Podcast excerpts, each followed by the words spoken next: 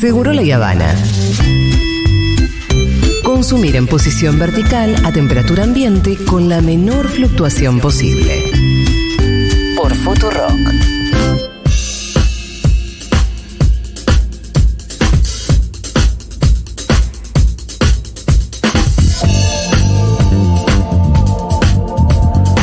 Mañana se dio una discusión muy hermosa en el chat de este programa, que integramos, bueno, por supuesto, a producción, Diego y quienes estamos en la mesa, acerca de, bueno, de qué podríamos hablar un rato, alguna cuestión interesante, y surgió el tema en boca de Flor Lico, que aquí la tenemos, Hola, hola.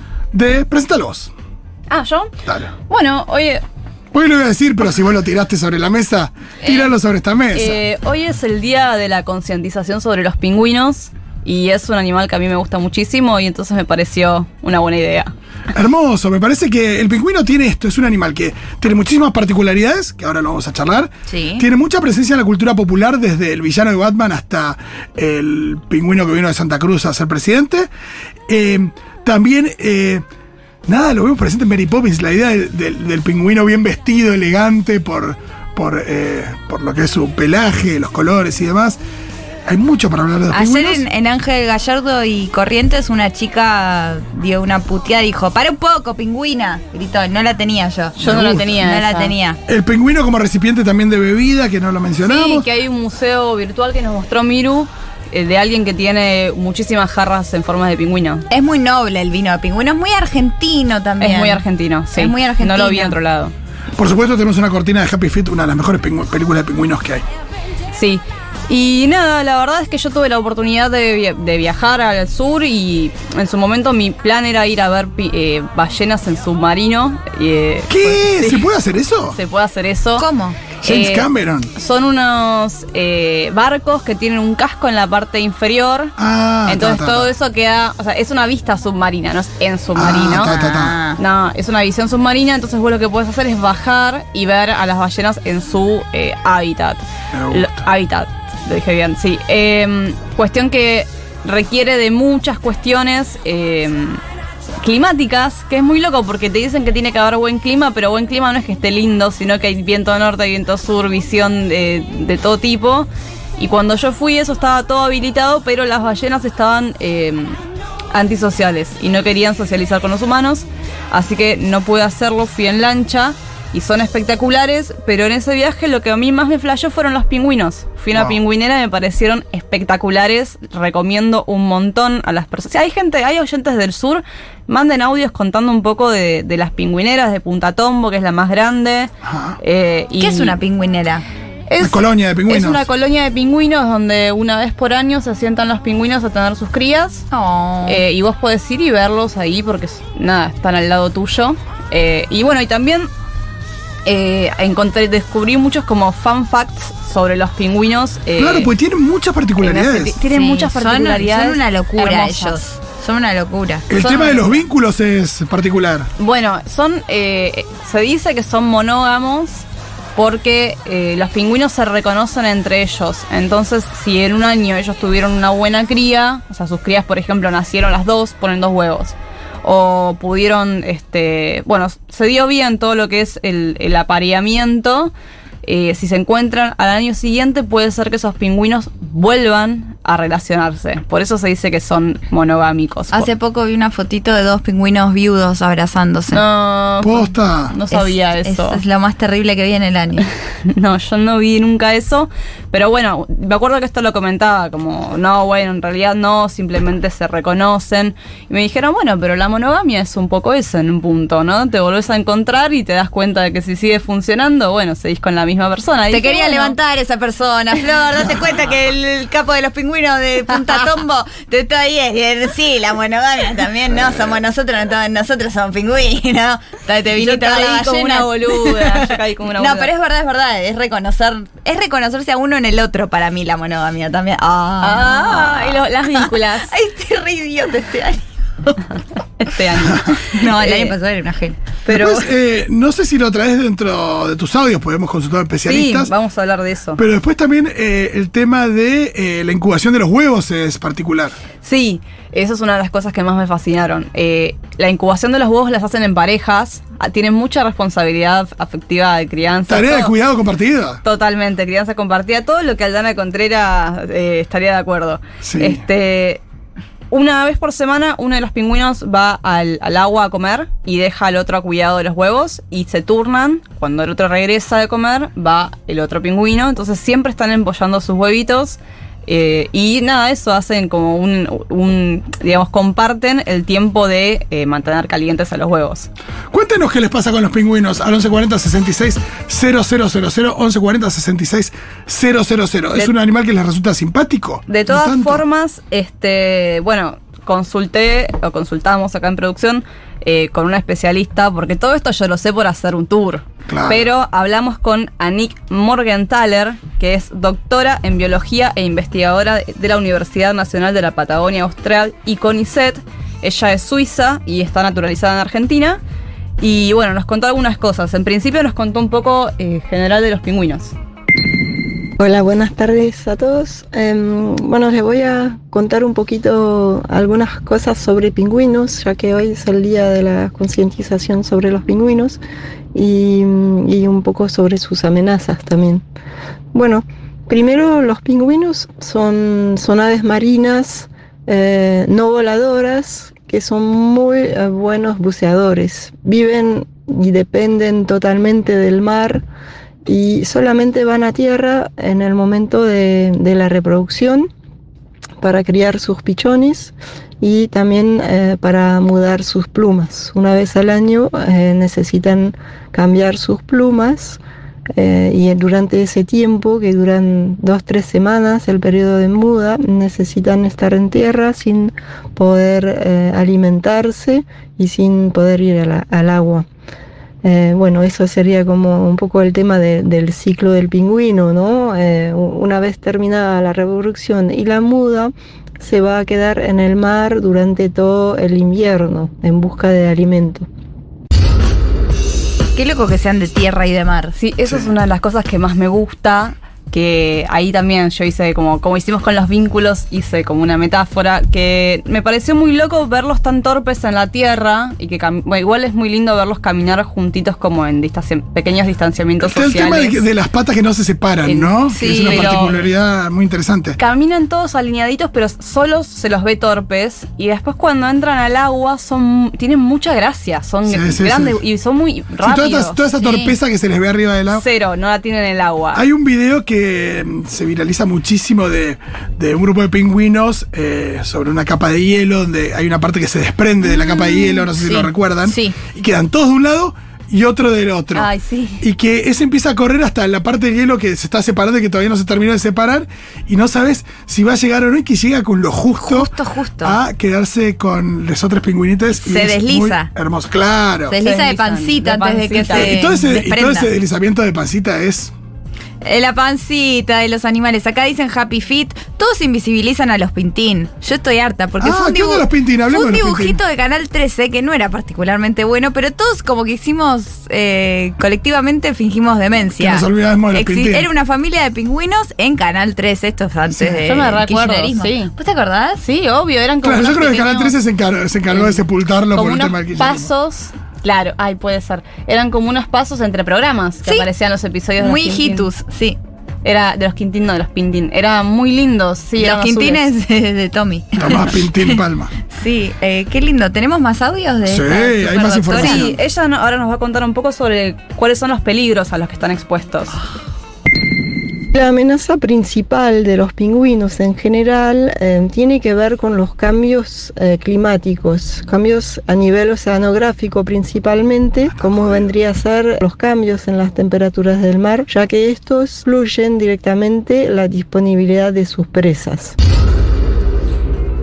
Ella lo que contaba también un poco es que el, el, cambio de temperatura no solo en el agua, o sea, en el agua de por sí modifica la posibilidad de encontrar presas y, y poder alimentarse, pero también en el aire, cuando están fuera del agua, muchos polluelos, cuando hace mucho calor, pueden eso, morir de calor.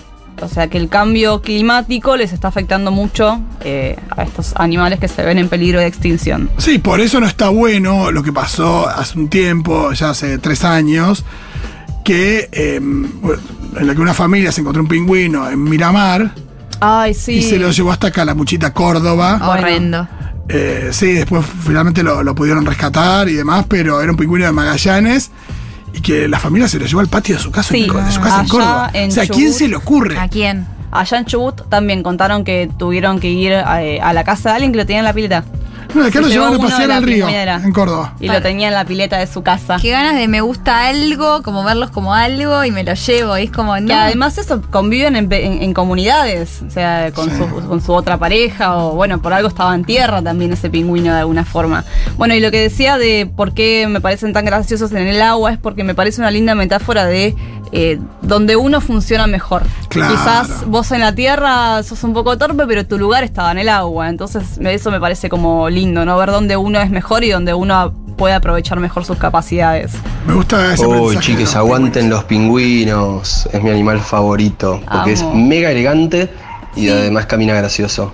Ah. Eh, bueno, hay un documental excelente del 2005, La marcha es un documental francés, eh, que se llama La Marcha de los Pingüinos y que cuenta un poco ah, toda la vida del pingüino y sus métodos de apareamiento. Eh, si pueden buscarlo, creo que estaba en Netflix. Increíble, muy recomendable. Película favorita de pingüinos, La Marcha de los Pingüinos, por supuesto, Happy Feet 1 y 2, que tiene eh, una gran versión de Somebody to Love de Brittany Murphy. Ponela 10 y pues increíble lo que hace Brittany Murphy. Yo nunca la vi, Happy Eh, Feet. Yo no sabía que ella cantaba. No, eso tuvo una carrera, sonaba en MTV. Escuchémoslo un poquito, a Brittany cantando de pingüina en Happy Feet. Mirá que me encanta ella.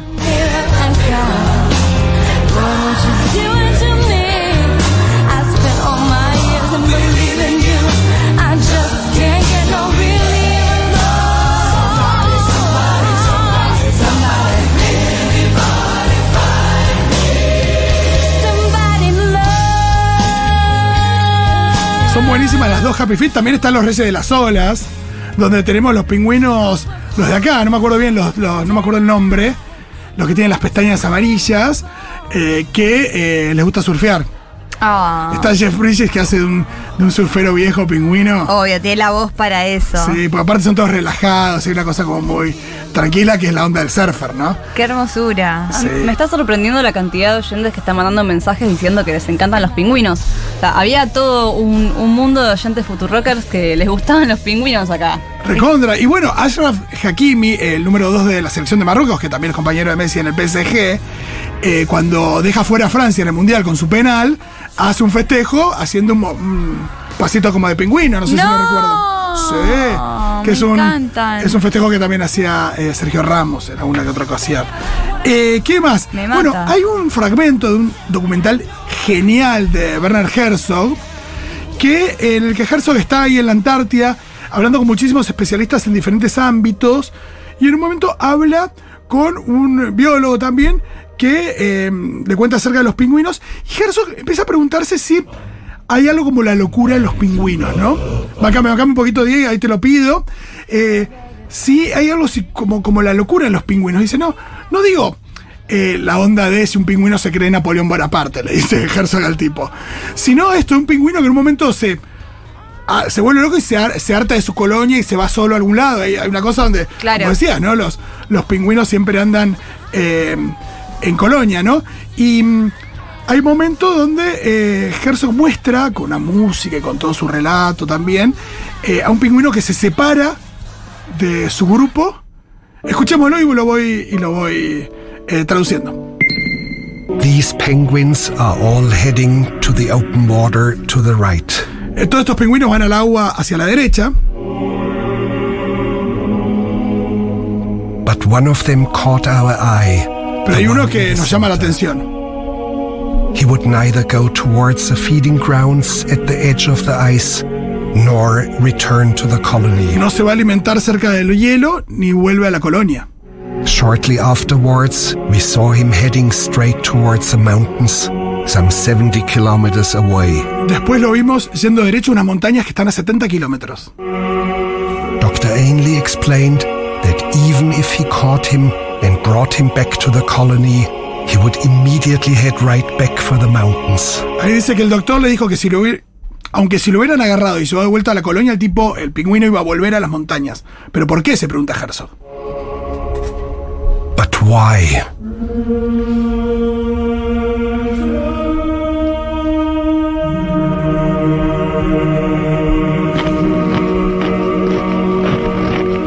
One of these disoriented or deranged penguins showed up at the New Harbor diving camp, already some 80 kilometers away from where it should be. Dice que hay un pingüino desorientado que llegó a 80 kilómetros de su colonia eh, a un lugar donde no debería estar. The rules for the humans are do not disturb or hold up the penguin, stand still and let him go on his way. Y que la regla ahí de los humanos que están ahí es de quedarse quietos y dejar que los pingüinos vayan a donde quieran ir. And here he's heading off into the interior of the vast continent. Y ahí dice que va hacia el interior del continente vasto y que tiene 5.000 kilómetros por delante Of him, he's heading towards certain death. y que se dirige a la muerte segura. Ay, Dios mío. Increíble. Todo esto con las imágenes del pingüinito y Herzog reflexionando acerca de la ¿Se locura de los pingüinos. Sí, tremendo, ¿no? Esto que puede suceder también. Perdón por esta nota más Pero se eh, complicada respecto a los pingüinos. Tremendo. Dijo chau. Eh, después tenemos al pingüino de Batman, que es uno de los fam- más famosos que existe también.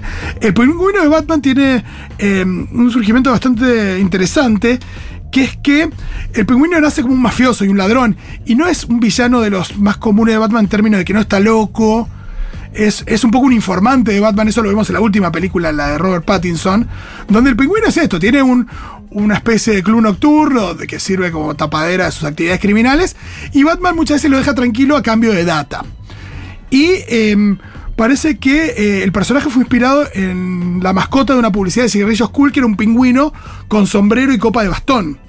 Ah, Porque eh, el- uno de los creadores, el que elaboraba con Bob Kane, eh, parecía, decía que la imagen era muy similar a la de los señores de la alta sociedad con smoking y que eso se parecía también a los pingüinos emperadores, ¿no? es Por que el- sí, un poco smoking tienen puesto. Claro, entonces de ahí surge el pingüino de Batman, que tuvimos varias encarnaciones muy interesantes.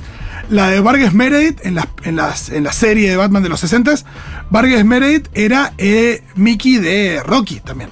Ah, yo el único que me acuerdo es uno que era como especialmente desagradable. Me acuerdo de haberlo visto de chica muchas El de veces. Danny DeVito, quizás. El de Danny DeVito. Bueno, el de Danny DeVito feo. es muy Es Tim sórdido.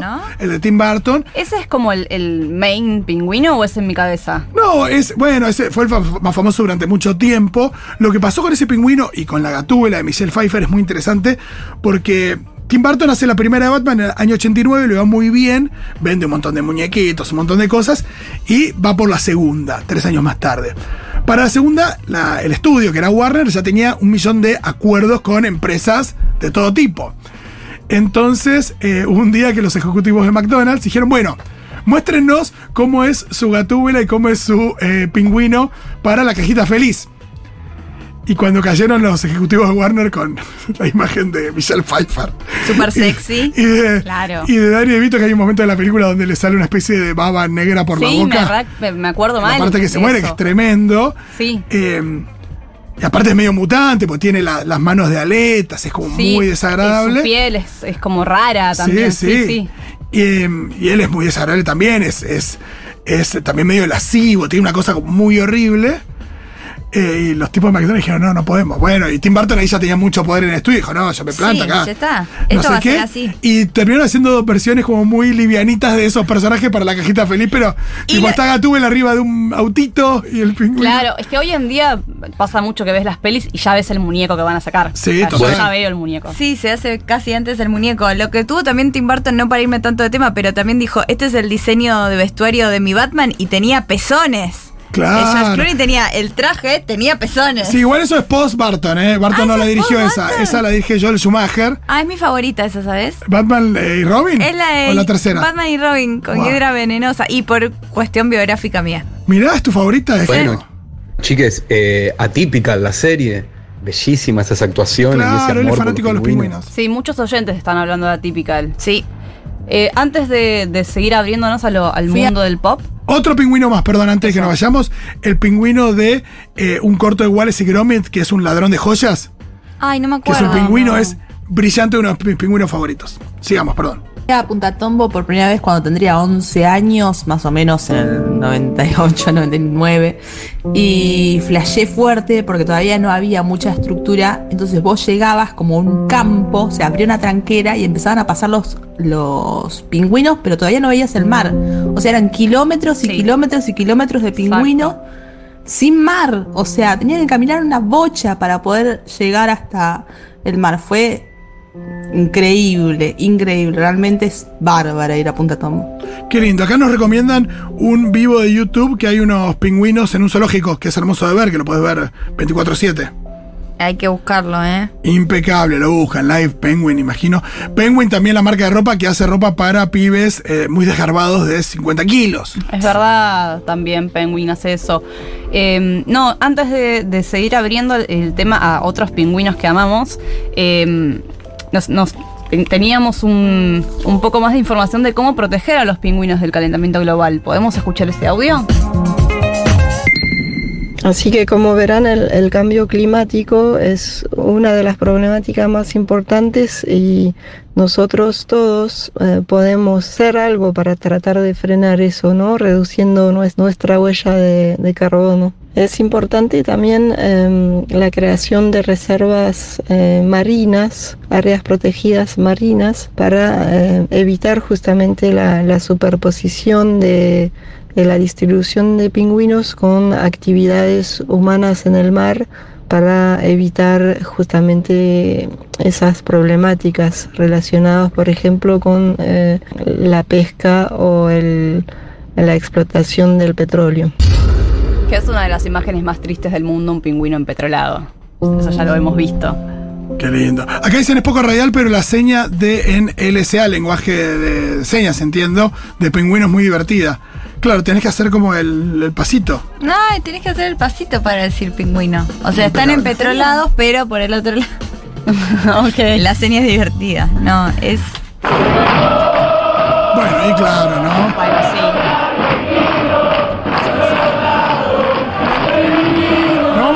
¿Les parece?